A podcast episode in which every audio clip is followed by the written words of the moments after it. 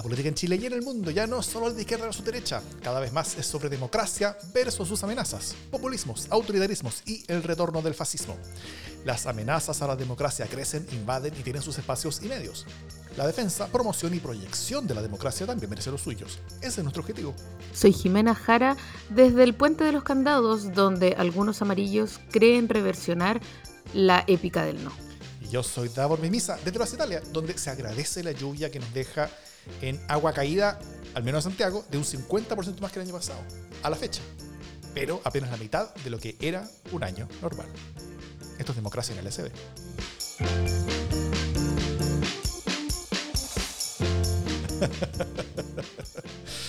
Jime bailando como chica Google al son del, del- de la cortina musical del podcast. Muy bien, Jime. ¿Cómo estás? Aquí bailando la batalla del calentamiento. La verdad es que estoy al lado de una estufa, pero así prendía el chancho y si pudiera la tomaría en brazos. Está, está la cosa. Hay que Heladas decirlo. noches en las que estamos grabando. Yo también prendí va- varias estufas para poder sobrevivir y tener al menos una sonrisa, no sé. Eh, bueno, hoy día, día frío, día de lluvia, estamos grabando esto el martes 16 de agosto. Eh, hoy vamos a mirar hacia el 5 de septiembre en adelante y ver si es que el reordenamiento político que estamos viendo en torno al plebiscito cambiará la política hacia adelante o si eh, llegará hasta el plebiscito nomás. Es decir, si tenemos un nuevo clivaje, como dicen los cientistas políticos, y o algunos ciúticos también. Eh, y también analizaremos cómo las nuevas declaraciones y revelaciones sobre el robo de madera en el sur cambian la naturaleza del conflicto, o si es que la cambian. Pero antes tenemos no solamente un par de noticias de la casa, sino que grandes noticias de la casa. Parte tú, Jimé.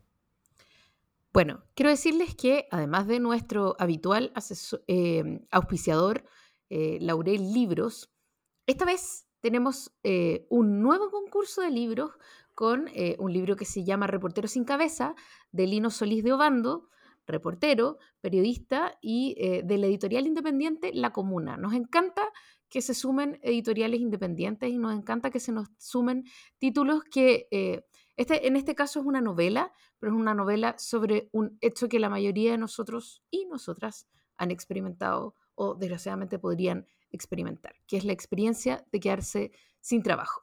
Eh, después de mucho tiempo de trabajar eh, en, en un, en un medio que no voy a decir cuál es, América Economía, eh, Lino Solís de Obando es despedido de un día para otro con muy malas razones.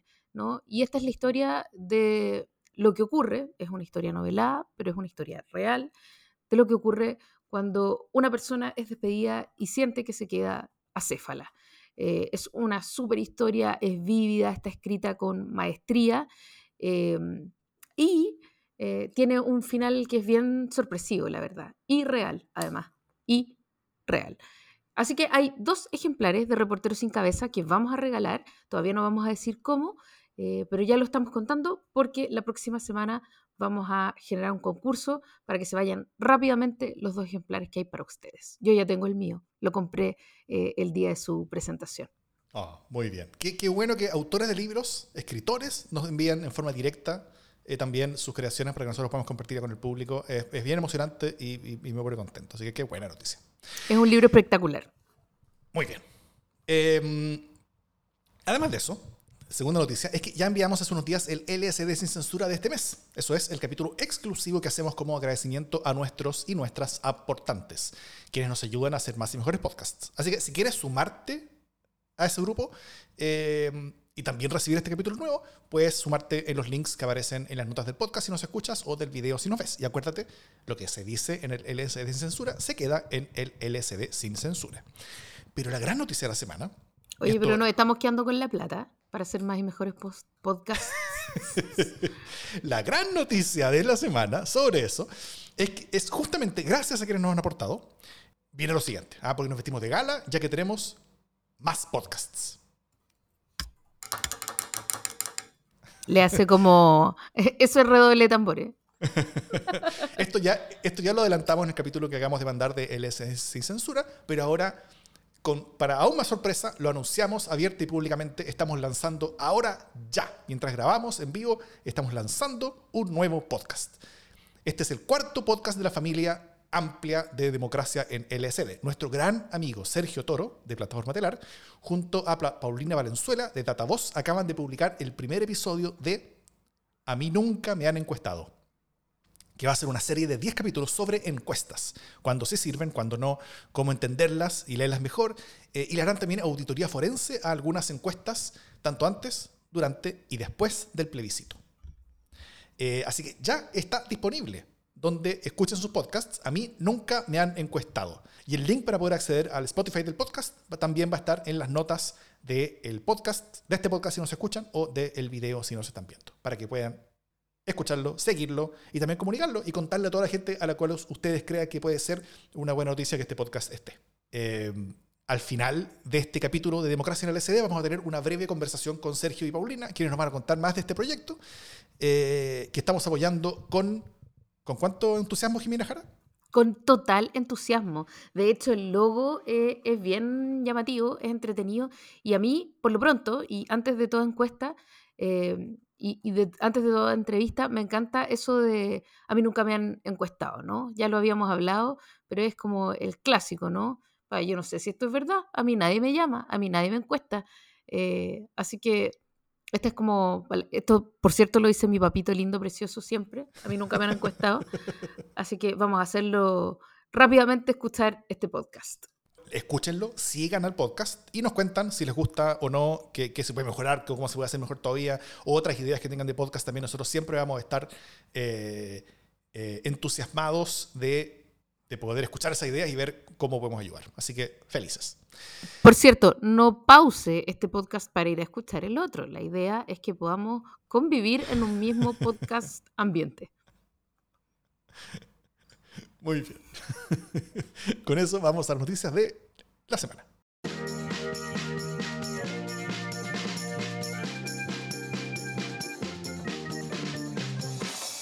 Dicen que no es una cosa ni de izquierda ni de derechas, eh, sino todo lo contrario. La verdad es que se entiende bien poco.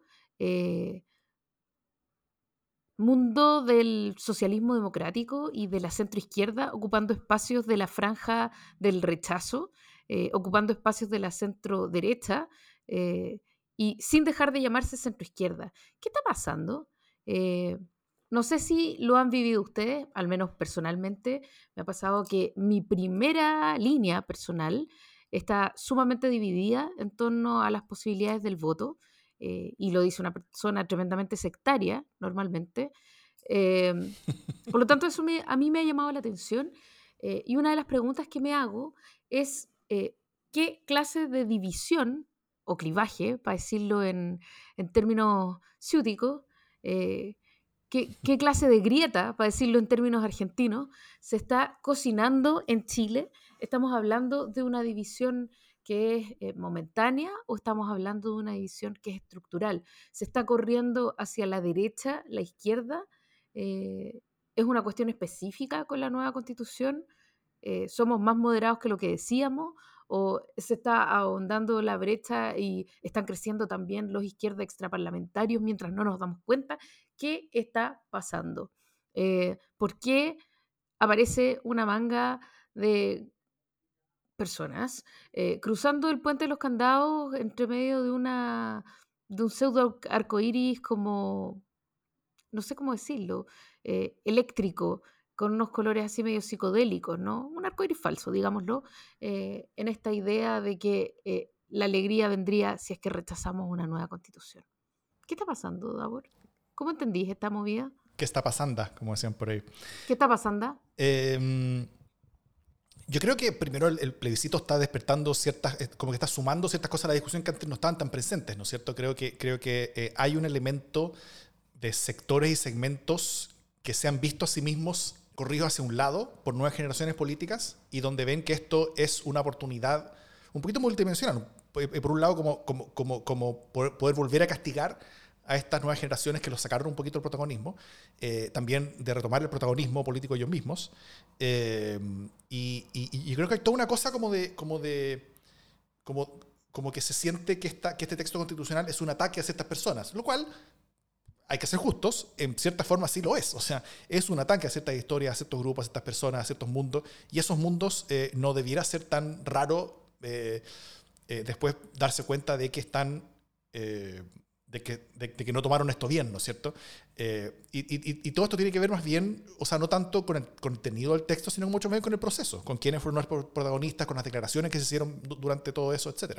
Eh, eh, por ejemplo, hoy día se, se, reveló, por ejemplo, que el ex senador Felipe Arboe, en su campaña de, para ser convencional, había, Qué vergüenza eso. Había propuesto eh, la plurinacionalidad, había propuesto sistemas de justicia indígena, había propuesto todas las cosas que ahora se está poniendo con mucha fuerza. Eh, este, está un documento en el CERVEL, o sea, es, su programa oficial. Y, eh, y, y, por lo tanto, lo que, a, diferencia de lo que dicen, que son las cosas que rechazan, no es tanto el texto, sino más bien el proceso. Al, al, menos en su caso, y me imagino que no en pocos otros casos más. Y eso genera diferencias también. Ahora, si que esto cambia para adelante, Puede ser, pero yo, no lo veo tan seguro. Yo creo que, que, depende de buena parte del, resultado del plebiscito. Eh, porque parte de por qué la razón de, de, por qué la campaña eh, desde ex miembros de esta centroizquierda por el rechazo ha estado tan brutal, yo creo, ha estado tan fuerte, tan dura, eh, es porque muchos de ellos yo creo que ven una oportunidad política en esto.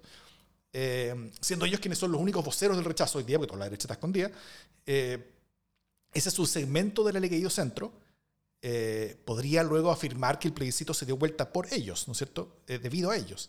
Y tengan o no tengan razón. Eh, y yo no tengo dudas de que creen que hay verdes pastos, yo creo, para ellos al otro lado de un triunfo del rechazo, donde podrían eventualmente recuperar protagonismos perdidos y volver a tener ese poder que alguna vez disfrutaron. Eh, algunos ya hablan como de, tomar, de, formar nuevos partidos, por ejemplo, eh, para representar ese mundo, a pesar de que solamente son un ínfimo número parlamentario eh, y muchos otros que no tienen representación democrática alguna. Algunos han perdido elecciones de manera bien contundente. En, en, cambio, si ganan la prueba, yo creo que se quedan con nada. O sea, porque hicieron una apuesta equivocada, se quedaron del lado equivocado, se quedan sin razones para argumentar una vuelta a las cercanías del poder, quedarían como parias, yo creo, serían como, como especie como nuevos Tomás y Jocelyn Holt, ¿no es cierto? O sea, esos ex centro izquierdo lo pierde todo, como uno podría decir. Por eso creo que es, es, es esperable esta fuerza con la que hacen esta campaña, esta, esta dureza, este, este, este, incluso nivel de provocación que hacen con el puente. Porque no es solamente por tener más poder, sino que es por sus propias supervivencias políticas. Así que de ganar el reapruebo yo creo que, que, que, que se pierden nomás, o sea, que, que, esto desaparece. De ganar el rechazo, van a intentar forjar un nuevo clivaje en torno al plebiscito. Pero, pero ahí la pregunta, yo, creo que es otra, es, si van a ser capaces de generar algo que conecte con el electorado y también si es que la derecha los va a pescar en una etapa donde la derecha no va a necesitar eh, tantas personas como con llegar al Mercurio, sino que va a necesitar muchas más personas con llegada a, votos en el Parlamento. Y, ahí todos estos mundos de centro-izquierda son bien escasos. O sea, hay algunos parlamentarios, ¿cierto? Pero son re pocos. Y, y definitivamente no son los suficientes que la derecha necesitaría para, para, para, para, tener cierto control de la agenda con respecto a acuerdos eh, constitucionales de cuatro, tercios, de cuatro séptimos, cosas así. Ahí necesitan una conversación institucional con el partido de la DC. Y el partido de la DC está por la prueba. Entonces, es una conversación bien distinta y una conversación que puede incluso incluir, excluir de esa conversación a estos parlamentarios que hoy día se fueron por el, por el rechazo para poder tener una conversación directa con la democracia cristiana. Eh, entonces, eh, yo veo bien dudoso que esto sea eh, de largo plazo, pero creo que hoy día es, es, es, muy, es, espectacular por la diferencia que hace con respecto a cómo estábamos acostumbrados a hacer política. Sí, yo creo que hay aquí, quizás estoy exagerando un poco, pero no importa, eh, provoquemos la, conversación. Eh, un poco en la idea de la banalidad del mal, ¿no? Esta cosa de que no importa cuáles son las consecuencias de lo que están haciendo, simplemente están privilegiando ventajas, ventajas de corto plazo, cuyos efectos todavía no alcanzan a vislumbrar, ¿no? Aquí lo que hay es un grupo unido, o sea, lo que los une a, los que quieren estar unidos, no a los de una que los una, lo que los une es no haber ganado las elecciones que querían ganar, básicamente. Lo que los une es el fracaso y no haber llegado a la primera línea que ellos creían merecer.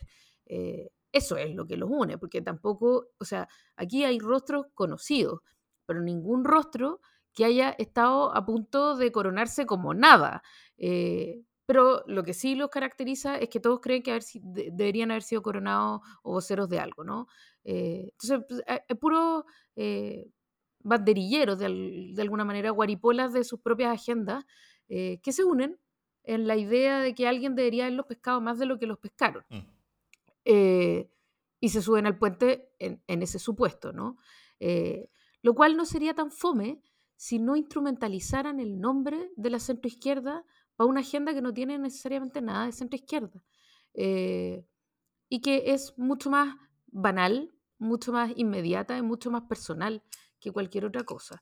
Eh, además, no alcanzan a darse cuenta hasta qué punto están siendo instrumentalizados por una derecha que, como dices tú, Davor, eh, no los va a pescar el día del mañana y que los usa para decir que eh, la centroizquierda no está cohesionada en torno a ciertos objetivos ni a ciertos valores, lo cual es cierto. Em, mm. Ahora, la, la, gran pregunta es, ¿cuáles son los valores entonces en torno a los cuales eh, se va a generar un nuevo clivaje? Si es que no es izquierda-derecha, si es que no es clase, eh, ¿cuáles son aquellos valores que van a generar una nueva división o un nuevo ordenamiento, para no decirlo en términos confrontacionales, eh, de la política en Chile, en torno a la cual vamos a ir construyendo acuerdos o desacuerdos? Yo creo que esa pregunta está súper abierta desde hace 10 años. Yo creo que, que, con la progresiva debilitamiento del, del, clivaje retrospectivo, que era sí y el no, donde, donde, la, política, la política se trataba de una cosa que estaba en el pasado y, no sobre proyectos de futuro, eh, desde entonces se ha buscado, o sea, como que la, política está desordenada porque no tiene un eje ordenador. Hoy está más o menos ordenada en torno al rechazo, pero, pero eso se termina el 5 de septiembre y, y no, no, me queda claro a mí cuál va a ser el, el ordenamiento. Ahora, volviendo al puente y yo creo que, que ahí pueden, pueden haber pistas en, torno a, cómo se hace la política, ¿no es cierto? Porque yo veo ese video del puente como, como, eh, como una forma en la, que, en, la que se ha mostrado esa política como desesperada por llamar la atención, ¿no es cierto? Esta, esta, como desesperación de, volver a tener cierta relevancia. Eh, y, lo entiendo como una forma de política bien trampista, bien de Donald Trump, eh, donde la provocación del contrario es como el único objetivo al final. O sea, esa es la forma de política. Es, eso es lo que uno ve. En el Partido Republicano en Estados Unidos, hoy se trata solamente de esto. O sea, la, política es solamente de hacer jugarretas eh, que, que, generen una reacción destemplada del contrario. Y jugarretas normalmente que son, que son culturales, que son simbólicas. Eh, aunque, eso, aunque, aunque eso tenga impacto en, en, los derechos reproductivos de la mujer, aunque eso tenga impacto en, en, ciertas normas democráticas. O sea, el objetivo es provocar, al contrario, generar una reacción. Y en eso yo creo que el tema del puente ha sido exitoso. O sea, eh, porque cada minuto donde el tema no es el contenido de la propuesta constitucional es un minuto perdido para la prueba y es un minuto ganado por, por el rechazo. Por el rechazo. Y, y, y, en eso creo que, fue un, que fue un gran éxito político en, en, términos del plebiscito ese video del puente. Yo creo que la forma de evitar que la política de la provocación gane no es precisamente salir a insultar a los provocadores. O sea, porque eh, eso es lo único que logra regalarles a ellos otra vuelta en el ciclo noticioso, donde, ahora, en vez de hablar sobre, el, sobre su video, están hablando sobre, sobre los ataques que están recibiendo. Eh, y generalmente tienen razón cuando alegan por esos ataques que están recibiendo porque no deberían recibirlos. Eh, no, es el, el, el, evitar esa política de la provocación es hablar sobre la propuesta constitucional. La política de la provocación es característica de las formas menos democráticas de hacer política y por eso yo creo que es importante no caer en eso, no responder a ese juego. Eh, bueno, ya, está un poquito tarde porque Chile entero que yo ya en eso y, una de las cuatro semanas que quedaban como que se trató finalmente de eso eh, antes del plebiscito, en vez de hablar de la propuesta. Eh, y, finalmente yo creo que provocar habla de quién provoca. y no debería hablar sobre quién es el provocado, sobre, sobre, sobre quién está respondiendo. Pero Fue un poquito de eso. Y, ahí yo creo que si es que la política chilena tiene que ver con lo que está pasando en otras partes del mundo, con lo que está pasando como en esa forma de hacer política, que en parte algo describimos en la Ultra y que, y que se ha visto en otras partes, eh, en esa como, como, como, como, detrimento continuo de, la democracia por, por, por, eh, por juegos culturales de, eh, de, corto plazo dedicados a la provocación, bueno, esa es una posibilidad. Sí, y sobre lo que acaba de decir Davor, solo quiero recordar, y los les cuento, los invito a ver el estupendo documental que me parece que todavía está en Netflix, eh, Get Me Roger Stone, que habla un poco de todas estas cuestiones eh, y que habla del famoso ideólogo de campaña eh, y un gran artífice de fake news, Roger Stone, que estuvo en la campaña de Nixon de manera muy junior, estuvo en la campaña de Ronald Reagan y estuvo en la campaña de, de Bush hijo, y estuvo también en la campaña de Trump, ¿no? Y él eh, desarrolla su filosofía eh, en torno a algunas reglas, ¿no? La primera de esas reglas es que es mejor ser infame, infamous, dice él, que eh, no ser infame, o sea, que no ser famoso para nada, ¿no? O sea, cualquier tipo de fama es fama que me sirve, como quien dice. Y ahí, ojo, porque otra cuestión que me llama la atención de todo esto es que eh, sectores que se han manifestado hasta ahora más o menos al margen de las eh, noticias falsas y de la manipulación asquerosa de la información, hoy día están usándola sin asco, ¿no? Eh, estamos viendo esto de, de, Felipe Arboe, que es decir, ¿sabéis que Lo mismo que apoyaba ayer lo apoyo hoy día, o sea, lo, lo rechazo hoy día y no me hago cargo de mí mismo ni una solución de continuidad, porque puedo haber cambiado de idea claramente, pero me, tengo que hacerme cargo de qué es lo que hizo que yo cambiara de idea sobre la plurinacionalidad, sobre todas aquellas cosas que ayer prometía y hoy día rechazo. Eh, y por otro lado, estamos conociendo también eh, prácticas, malas prácticas, de gente en Twitter que está creando eh, del mundo de la tradicionalmente llamada centroizquierda, está, llamando, está inventando personajes en Twitter, trolls, de alguna manera para hacer creer que hay eminencias opinando esto y aquello sobre el rechazo, eh, gente que no existe, abogadas, eh, eminencias que no existen, que no están en el registro de abogados. Les recomiendo eh, un, hilo muy interesante de Jaime Winter al respecto, mm. que salió ayer en la noche. Lo vi. en Twitter. Inventando, inventando inventando básicamente y sirviéndose o sea, no, de la, no de la desinformación. Él, describiendo como alguien inventó. No, no, no. Él contando en, un gran hilo como alguien inventa eh, personajes y los mezcla mm. de, manera que se pierde el rastro para hacer creer que eh, los abogados en masa están votando rechazo. Eso, como que las malas prácticas, ¿no? Eh, y, y ojo con eso porque la manipulación está desatada. Eso. Sí. Vean el documental de Roy Stone sobre los trucos sucios, pero sobre todo, sobre todo, sobre todo, que el tema no sea este. Eh, o sea, al menos en el corto plazo, eh, que el tema sea el contenido de la Constitución. Esa, eso, de eso se debiera tratar el plebiscito. Yo creo que tanto quienes votan a prueba como votan rechazo debieran estar hablando sobre eso. Quienes votan rechazo debieran estar diciendo qué es lo que rechazan del texto. Legítimamente, pues, pues hay, hay mucha gente que está bien que rechace, que está bien, porque sus su valores van por otro lado, es súper legítimo, está bien eso. Eh, pero sobre todo a quienes les, más les conviene que esa sea la discusión, que el mundo de la prueba, deberían estar enfocados en, hablar sobre el contenido en vez de, eh, en vez de dejarse provocar y dejarse caer en, en, este juego de la, de la, política de los trucos sucios, eh, de la cual ese fantástico documental de Get Me Roger Stone eh, muestra algo, uno de, o sea, no de sus creadores, porque los trucos en política han existido por, desde hace milenios, pero, pero, pero, pero uno de sus principales exponentes de la segunda mitad del siglo XX. Así es.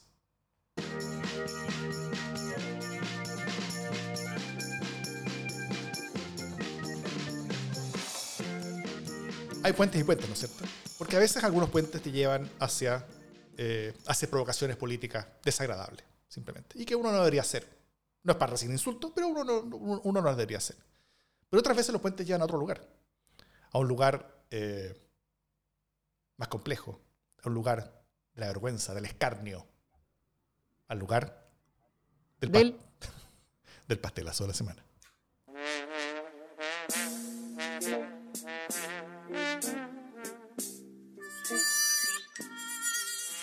Socavón en Tierra Amarilla, eh, SMA dicta seis medidas urgentes y transitorias contra la minera. ¿sí?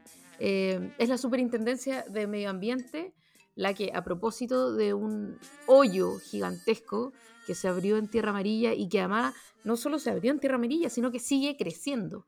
Partió como un socavón de 25 metros eh, de diámetro y ahora va como en 60 metros de diámetro, ¿no? Una cuestión monstruosa, eh, tremendamente peligrosa y eh, se, finalmente se determina que el más probable origen es aquel que todos sospechábamos que era, las mineras, ¿no?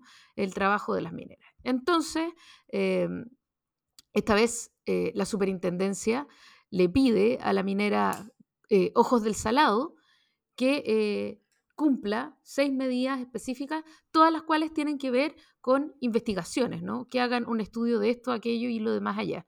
Ahora, yo aquí me pregunto, mi, pastelazo principal, digamos que la mitad del pastelazo tiene que ver con, eh, con lo que está haciendo Hojas del Salado y con cómo la minería, que lleva además mucho tiempo eh, tratando de instalar una idea de que son más sustentables, de que le importan más las comunidades, de que hacen las cosas a media, eh, etcétera, ¿no? De que, de que son más verdes, que, etcétera, etcétera, etcétera, se les va al carajo porque una minera eh, sobreexplota, ¿no? Porque eso es lo que, eh, esa es la hipótesis con la que está trabajando hoy día, con la que se está trabajando hoy día, que es la sobreexplotación de ojos del salado del mineral, lo cual genera el debilitamiento del terreno y que afloren las aguas subterráneas de manera escandalosa.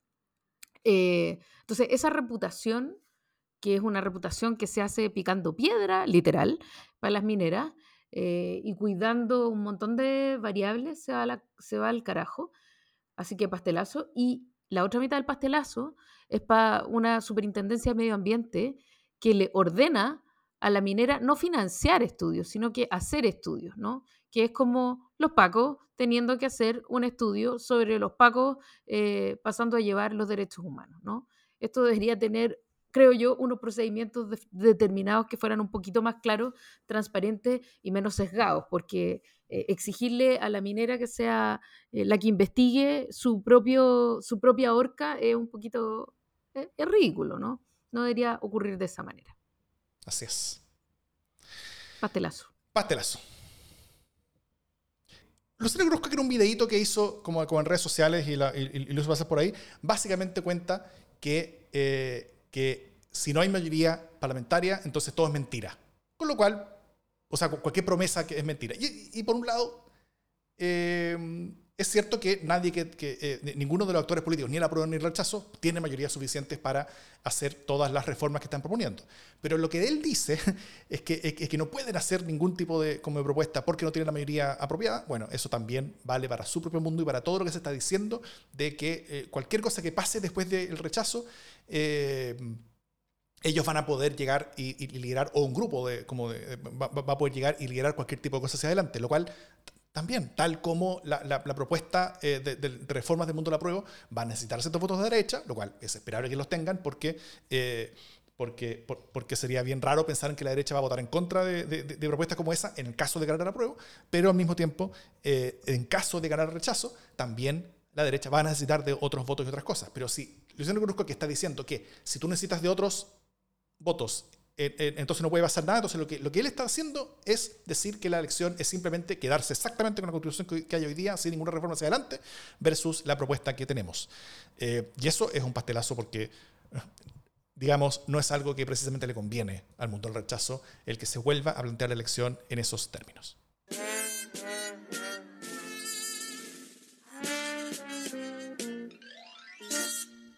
Pasaron dos cosas los últimos días. Eh, primero, el medio de interferencia reveló hace unos días que el alto mando de carabineros removió al teniente coronel Cristian Beltrán Alarcón como jefe de la asesoría zonal de inteligencia de la macrozona sur, una unidad con sede en Victoria, eh, a cargo de monitorear la violencia rural y el llamado conflicto mapuche en el Gualmapu. Era el funcionario de más alto rango de la DIPOLCAR, de la Dirección de Inteligencia de Carabineros, eh, de, Inteligencia Policial de, de Carabineros, en la zona. Esto por existir sospechas, en su caso, de su conexión con la industria del robo de la madera. Es más, también revelaron que existe una petición de levantar su secreto bancario para poder ver posibles pagos desde eh, gente que vende madera robada que podrían haber ido a parar a su bolsillo.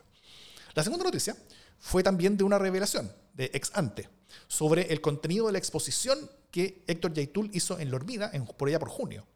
Eh, ahí Yaitul habría reconocido que en la CAM eran parte del negocio ilegal de la madera. Cito, dijo Yaitul. Nosotros efectivamente recuperamos madera, pero, pero esa madera no es parte de las mafias del robo de madera. eso es otro tema. La madera que nosotros recuperamos es para tener recursos para generar los insumos para reconstruir el mundo mapuche, y para tener los fierros, y para tener los tiros, y para tener los implementos necesarios para defender a las comunidades y los procesos que se llevan adelante. Eh, los fierros y los tiros son las armas y las balas. Eh, después de la polémica generada por esas palabras, la CAM en un comunicado afirmó que eso no podía concebirse como robo, sino que era una recuperación.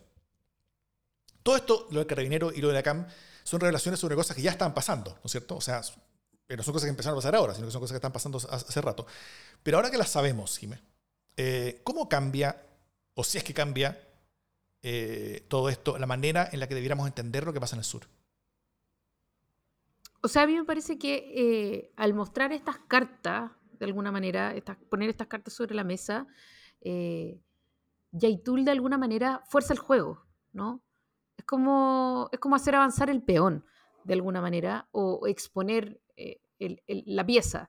Eh, el, decir y el ocupar además cuidadosamente la forma recuperar, ¿no? Lo cual es una patudez, porque no estamos en tiempo, primero, no estamos en tiempos de lucha en contra de la dictadura, eh, en el que se admitía dentro del contexto polémico ya de la lucha armada conceptos como recuperación popular por un asalto a un banco en un momento en que campeaba el hambre, ¿no? Entonces, eh, o, que un, no sé, eh, un grupo de personas agarraba un camión de pollo y de alguna manera repartía estos pollos en una población.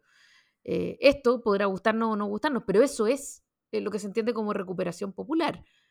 Tomo y entrego de alguna manera en un contexto popular. No es lo que está pasando. No es que vayan a repartir eh, la madera que roban para que los otros hagan leña, ¿no? O para que, o para que las comunidades tengan comida o abrigo o algo. No, él mismo acaba de decir que eh, quieren, venden la madera eh, para tener los fierros y los tiros.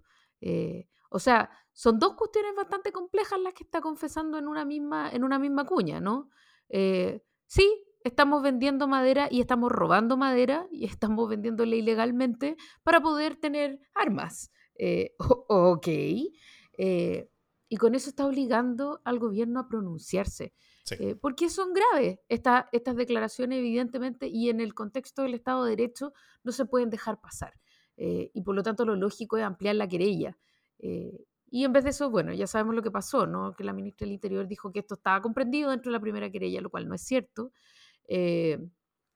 Él además eh, dice, sí, somos parte de una mafia del robo de madera, pero no vayan a creer que somos una mafia del robo de madera, porque resulta que la, otra mafia del robo de madera lo que hace es robar madera para hacer cuestiones ilegales, feas. En cambio nosotros robamos madera para hacer cuestiones ilegales, pero que nosotros encontramos que son de lo más lindas. Como por ejemplo tener armas, que son bacanes. Ok. Bueno, primero me gustaría solamente destacar cómo la JIME construyó un, puente cognitivo de conexión entre eh, los, apropiadores culturales ochenteros del puente con el apropiador cultural ochentero de la Araucanía. Em, Todos estamos de vuelta. nunca, nunca dejamos finalmente los 80. ¿Y sabéis qué es lo que viene, lo peor? Que lo que viene después de los 80 es la transición, gallo. bueno, prefiero la transición a los 80, la verdad. Eh, si, estamos hablando de política, prefiero mil veces. Em, lo veo como el tema de la madera está eh, tomando ribetes bastante mayores y, como, y, desconectándose de, su, de, de, la situación que, que, tenía, yo creo que hasta hace unos meses, incluso como se entendía, que era como un, un, un negocio ilegal, eh, que, es como, que es como anexo y como que se aprovecha del conflicto del sur para, eh, para, para, como profitar ilegalmente, como robando, ¿no es cierto? Eso, es como la idea, que era, que era como una forma de delincuencia. Eh, pero si esta forma de delincuencia está mojando a los líderes policiales de la zona, si esta forma de delincuencia está siendo también utilizada por eh, las fuerzas insurreccionales que le están haciendo la guerra al Estado, si esta forma de delincuencia está, está tomando ese tipo de ribetes, o sea, ya no es delincuencia, es crimen organizado. y es un crimen organizado en el cual, a pesar de lo que dice Héctor Yaitul, la CAM es parte junto con otras organizaciones que también pueden hacerlo para, para, para no sé, para el lucro por, por, por, para sus propias cosas. Eh, y por lo tanto yo creo que, que, esta que, esta, que, esta, forma de enfrentamiento de parte del Estado sobre la, multidimensional problema que existe en el sur, eh, que era por un lado eh, como estas como estos, líneas separadas, ¿no es cierto?, como, como cuerdas separadas, de por un lado tener la, la, negociación política o el proceso político con ciertas personas, mientras atacar desde una perspectiva como de como de seguridad y delincuencia territorial, otras cosas, es insuficiente. O sea, porque si las personas que están haciendo esa acción están siendo mojadas por, la, por, por, las mafias de la zona, entonces eh, no, no, no, es suficiente hacer eso. Ahora, esto tampoco implica que la, que, la solución es, es, meter milico y Fuerzas Armadas, porque esa no es la solución para el crimen organizado. Para el crimen organizado la, solución son fuerzas, fuerzas policiales mucho más especializadas, inteligencia, que, que, no esté mojada, que, que se que se, eh, con, con, con, algo de, de, de mayor eh, capacidad de de intervención de ciertos medios de, como, como, de comunicación. Lamentablemente ahí tenemos el huracán que también ocurrió en ese, en ese lugar.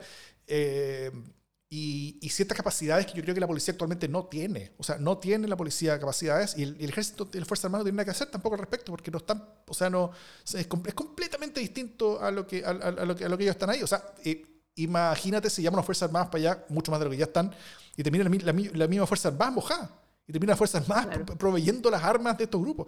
O sea, eh, realmente es, es, complicado, peligroso. Hoy día no tenemos las armas, como, como, como, como las herramientas para enfrentar, yo creo, esto, y debiera ser la primera prioridad. Yo creo que es buena noticia que desde hace un tiempo, eh, creo que lo dije en el podcast hace, hace, hace algún tiempo, de que desde el gobierno al menos esté eh, hablando cada vez más sobre el crimen organizado.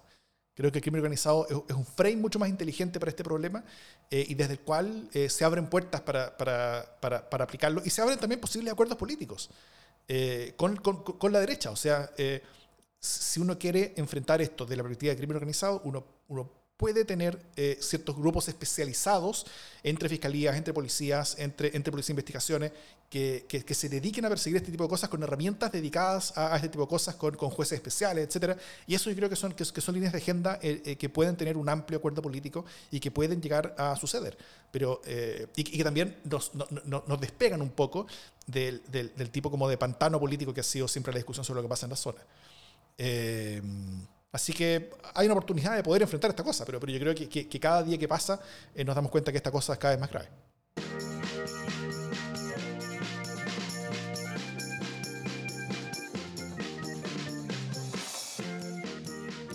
Y ahora como tercer tema del día, Jiménez, si te parece, vamos a escuchar la entrevista o conversación que tuve con Sergio y con Paulina sobre el nuevo podcast A mí nunca me han encuestado. ¿Puede contar como buena noticia? Es que es mi buena noticia, no tengo más buena noticia tampoco. dale, que cuente, dale. Bueno, cuenta como buena noticia, pero tienes que repetirla después. Ok. Bueno, hola Paulina, hola Sergio, ¿cómo están? Hola Davor, súper bien, gracias. Hola Davor, ¿cómo estás? Hola, hola, hola, súper bien. Bueno, primero me gustaría saber, eh, o que sepamos, que quienes escuchan Democracia en el LCD, algo más sobre ustedes. ¿ah? Porque en Democracia en el LCD conocemos bien a Sergio Toro, que nos ha acompañado siempre eh, antes de todas las eh, justo en el capítulo después de todas las elecciones. Espero que te tengamos nuevamente después del plebiscito, como, para, como para desentrañar un poquito qué fue lo que pasó, sobre todo en las elecciones que han sido sorpresivas, que hemos tenido varias de esas en los últimos años. Em, pero, pero para todos quienes nos escuchan, ¿quiénes son ustedes y por qué es, para ustedes las encuestas son tan relevantes en sus vidas? Parto yo, Sergio, ya que tú eres, eh, de la casa, parece. bueno, em, bueno yo, yo de formación, de formación profesional, soy estadístico. O sea, es una, eh, ese es mi, estudié en la Universidad Católica, y eh, después hice el máster también en estadística, me he dedicado toda la vida a los números. ¿Por qué elegí la estadística? Y esto tiene harto que ver con el tema de la encuesta, es porque, porque me hacía sentido esto de ponerle rostro a los números. O sea, era como ver, escuchar a las personas y, poder de alguna manera como hacer una interpretación de lo que me decían a través de todos estos métodos, mecanismos que aprendí durante mi formación profesional. Y después me tocó en la vida, afortunadamente, colaborar, y bueno, así nos conocimos con Sergio, de hecho, colaborar con distintas encuestas eh, nacionales e internacionales eh, durante estos más de 20 años de ejercicio profesional. Em, lo cual ha sido muy interesante porque he ido acumulando experiencia. De hecho, hay muchas personas que creen que soy socióloga o cientista política. Bueno, desde ya les digo que no, que soy estadístico, bien matemática, digamos, de formación. Eh, y en esto de las encuestas llevo, como te decía, más de 20 años a través de mi, de, mi propia empresa, que es DataVoz. Eh, y, la verdad que siento que es un espacio justamente para, para eso. Eh, nuestro lema en DataVoz es em, está asociado justamente a, ser fieles a lo que las personas nos dicen y eso implica rigor científico, metodológico, en fin. Entonces, ¿y qué mejor que en este espacio que estamos haciendo ahora con Sergio poder compartirlo con mi amigo, un gran amigo? Nos conocimos efectivamente a través de una encuesta también. Así que eso, es básicamente como poder compartir eh, un espacio entretenido y poder aportar también eh, desde, la, desde la lógica más académica, científica, digamos, a esta, esta disciplina. Súper. Sergio. Bueno, en mi caso yo soy eh, usuario de encuestas. Eh, desde hace mucho tiempo eh, y planificador, pero no estoy en la cocina como, como Paulina, que finalmente ella es la que va colocando los ingredientes necesarios para que salga una encuesta de calidad. Yo, en cambio, eh, soy las de las personas que finalmente eh, trato de contratar empresas serias como la, empresa de Paulina para realizar mis propias encuestas de investigación y por tanto me siento como un usuario más que eh, un realizador de encuestas y también eh, trabajo hace mucho tiempo en temas relacionados con opinión pública. Y esto es importante porque eh, nosotros nos, nos, nos, encontramos con Paulina hace ya hace mucho tiempo, precisamente en una de esas, ¿no? En, en, mm. Mientras estábamos en, eh, eh, se estaba aplicando la encuesta La Pop de Vanderbilt, eh, tuvimos un acercamiento con la empresa que estaba realizando ese trabajo de campo, la logística de campo y el desarrollo de encuestas en, eh, en términos generales. Y, y, bueno, y ahí empezamos a discutir y quedó como esa necesidad como de ir siempre discutiendo respecto a las oportunidades y los problemas que tienen las encuestas. Y, y por esta razón, por esa misma razón es que decidimos desarrollar este podcast que ya tiene como de, de y aquí termino, tiene como de eh, como idea hace debe tener tres años como idea y que recién estamos, como, estamos concretando. Pero como en general la, las encuestas son siempre están a la palestra, en la palestra, siempre, siempre es una buena oportunidad para hablar de esto. Así es, exactamente. Bueno, eh, y, y, y, para quiénes es este podcast en general? ¿Cuáles son los nichos que ustedes están pensando y, y a quiénes les gustaría que este podcast llegue? Yo, yo tengo uno, me adelanté a Sergio que responde, tengo uno que me interesa muchísimo, que tiene que ver con los medios. Yo creo que, que, los medios de comunicación, escritos, inter, basados en Internet, digitales, en fin, son el canal o el, eh, o, el, o el, vehículo a través del cual se comunica. Entonces, creemos que este podcast, por una parte, puede ser bien útil en ese sentido, como de, de, de acompañar un poco o, o, dar algunos tips, ideas de cómo mejorar esa comunicación. Y en segundo lugar, también siento que, que hay una comunidad de personas interesadas en aprender en saber más, en, en poder eh, profundizar. Y yo también diría que mejorar. Yo creo que hay, hay, hay, muchos investigadores que quieren también hacer las cosas mejor. No digo que nosotros sepamos cómo hacerlas perfecto, porque yo soy de las que cree que el trabajo en equipo, la conversación entre distintos eh, actores puede llevar a producir mejor en este mundo. Así se ha hecho en el mundo, ¿por qué no hacerlo en Chile? Digamos? Pero ese es como, eh, bueno, y naturalmente el respeto por quienes contestan encuestas. Yo creo que eso es fundamental. Ellos son los que nos proveen de la información justamente que, que las encuestas comunican. Entonces, son como distintos grupos, pero, pero, pero con ese objetivo fundamental de poder a, aportar al conocimiento de, de, de, esta disciplina. Sí, como, como, como usuario de podcast, eh, me he dado cuenta que finalmente lo que ocurre en, con los podcasts en Chile y afuera es que o son podcasts que te enseñan, son de enseñanza y que tienen incluso música eh, relacionada y, con, mucha producción eh, enfocada en la, en la enseñanza de determinados temas o que se habla sobre determinados temas, o podcasts políticos donde se habla simplemente de política y coyuntura, ¿cierto? Eh, las encuestas nos dan la posibilidad, o el hablar sobre las encuestas nos da la posibilidad de hablar sobre coyuntura, pero también de ir educando eh, en relación a un tema tan importante eh, como es la opinión pública. No solo en las encuestas, sino que lo que queremos también es educar respecto a temas relacionados con la opinión pública desde, desde la perspectiva de, un, de los instrumentos en particular que son las encuestas. Perfecto.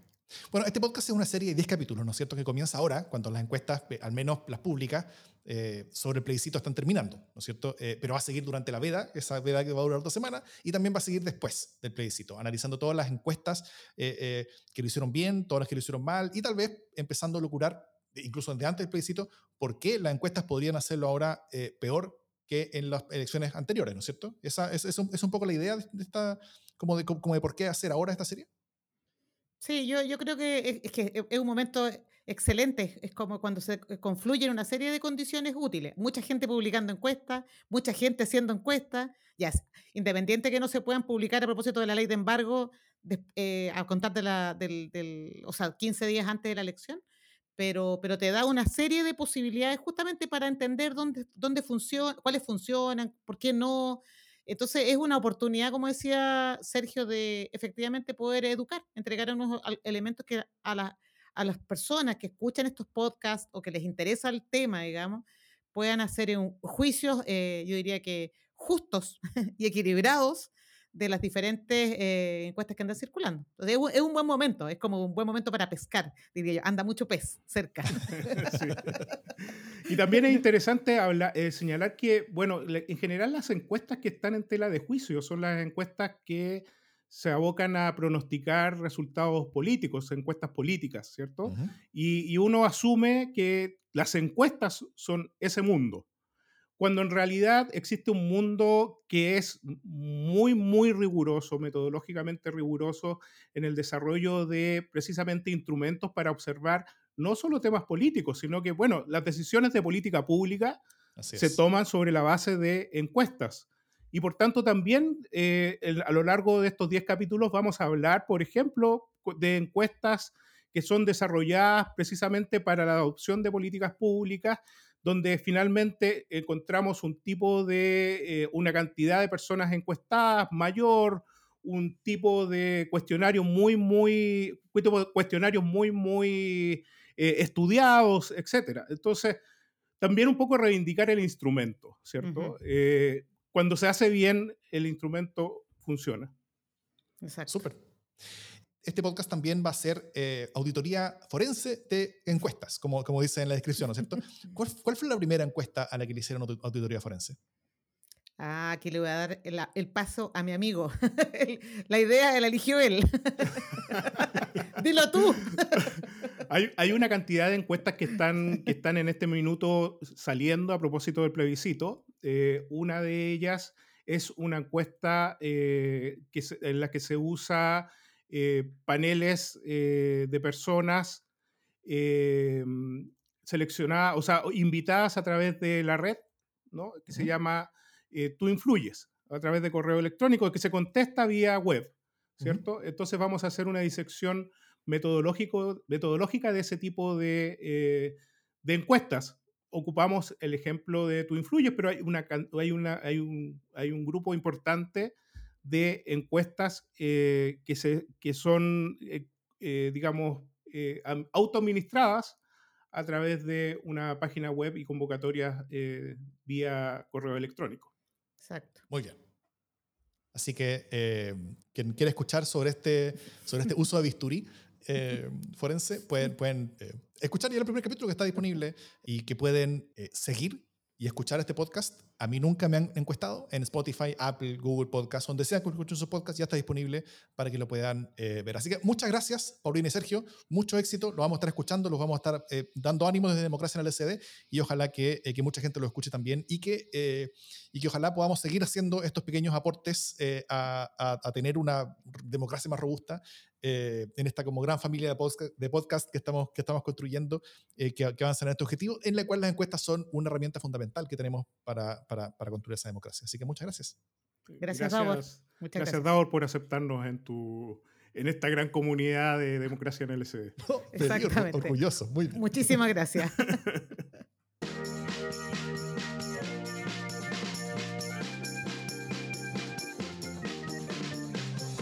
Las buenas noticias. ¿Qué buena noticia tienes, Jimena Jara? Mi gran noticia es la que acabamos de escuchar. Tenemos nuevo podcast y además eh, se materializa uno de mis sueños personales, que es tener un proyecto podcastero con el querido Sergio Toro. Esto no me cabe ninguna duda que es un tremendo inicio de una colaboración que podría proyectarse infinitamente en nuestros tiempos LCD. Muy bien. Mi buena noticia es eh, Evelyn Matei y Emilia Ríos, las alcaldesas de Providencia y Ñuñoa, anunciaron un profundo trabajo en conjunto para entregarme la seguridad al barrio Italia de Santiago, barrio del cual somos semivecinos. Tanto en Obvio, hablemos de lo local, oye. Hablemos de lo local. Este es un podcast local que tuviera más de 500 metros de nuestras casas, entonces no es nuestro público. Em, Eso no es verdad, no es verdad. Bueno, este, trabajo conjunto entre las dos municipalidades va a involucrar intercambio de información, patrullaje en conjunto, intercambio de imágenes. Lo cual no es poco, o sea, es harto más de lo que, de lo que muchas de las comunas comparten entre sí y sobre todo tiene el doble mérito de que no son comunas eh, ideológicamente similares, ¿no es cierto? Emilia Ríos RD, eh, y Oli Matei es UDI. Eh, entonces, est- est- estas noticias de trabajo colaborativo cruzando la línea política son buenas oportunidades, yo creo, por un lado, para los mismos alcaldes y sus carreras y ambiciones, ¿no es cierto? Pero también son buenas noticias para las personas que se ven beneficiadas. Y es, un- es una buena cosa. Así que esa es una buena noticia. Dicho eso, eh, Matei está, yo creo, que desembosadamente haciendo campaña presidencial. Todos los días hace una nota sobre algo que está haciendo Matei. Eh, no, no por nada, yo creo que esto, esto recuerda un poquito est- esta colaboración slash bromance que tenían entre Lavín con Howard, ¿no es cierto? Los dos terminaron siendo candidat- candidatos presidenciales, eh, o precandidatos en, el caso del segundo. Eh, es- eso en sí no es necesariamente buena noticia por, por- el rol, rol de Matei a futuro, pero si una candidatura de Matei puede llegar a ganarle una de Cast en primera vuelta, eh, vaya que sería buena noticia, porque podríamos estar mucho peor que con, que con una Matei como, como candidata de la derecha hoy en día, por cómo están las cosas. Así que dele nomás. Vamos que se puede. Jimena Jara dijo, vamos que se puede Oli Matei. Dicho eso, esto es democracia en el SD.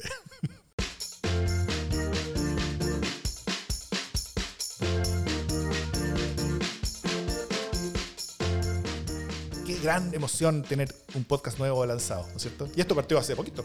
A mí me como que no, no, no, no. Eh, Ha sido un largo proceso de una semana. Sí, Literal. Como que, como que yo me junté con ellos y, y- y- y fue como, oye, pero te- te- tenemos que salir al tiro porque viene el plebiscito de la cuestión, imagínate hacerlo después. Ya, es como, es como el asado, es como el asado, ¿no? Ha- Hagamos un poco, sacamos al tiro. Exacto. Y ya está, y ya está arriba. Y nada, ¿Qué corrimos hasta arriba, wea? En un lindo. Oye, y, el logo está muy bueno, el logo. Eh, el logo, ¿sabes quién lo hizo? ¿Quién lo hizo? Sergio Toro. No. Así ¿Lo es. hizo Sergio? Así es. Sergio lo hizo. Es buenísimo el logo, me encanta. Sí. Me Bonito. encanta. Ya. Eso. Estamos, po.